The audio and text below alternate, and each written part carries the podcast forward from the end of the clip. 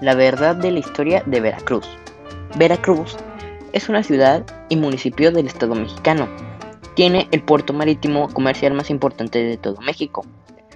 Cuenta con una superficie de 72.815 kilómetros cuadrados, con una franja costera de 684 kilómetros, la cual representa el 3.7% de la superficie total de México. Cabe mencionar que es el décimo estado de la República y se localiza en la costa del Atlántico, colindando al norte con Tamaulipas, al este con el Golfo del México, al sureste con Tabasco, al, al sureste con Chiapas, al sur con Oaxaca y al oeste con Puebla, Hidalgo y San Luis Potosí. De acuerdo con las cifras reflejadas en el último censo de 2020, cuenta con 609.964 habitantes y su capital es la ciudad de Jalapa, Veracruz.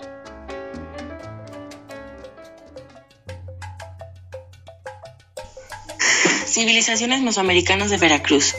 Las culturas mesoamericanas que se desarrollaron dentro de nuestro estado fueron la cultura olmeca, la totonaca y la huasteca. La cultura olmeca se desarrolló dentro del periodo preclásico medio, en los años 1200 a 400 antes de nuestra era. Floreció en el sur de Veracruz y Tabasco. La conocemos como la cultura madre, ya que es una de las más antiguas que poblaron y florecieron dentro del continente americano. Entre sus principales ciudades podemos mencionar a San Lorenzo y la Venta. Una de sus majestuosas obras son las cabezas colosales que representaban en los retratos de quienes gobernaban.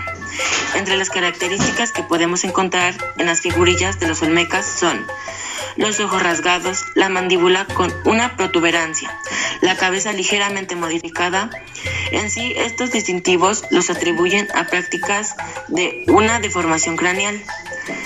Se les atribuye la creación de la escritura y epigrafía, la invención del cero como valor numérico y la creación de calendarios.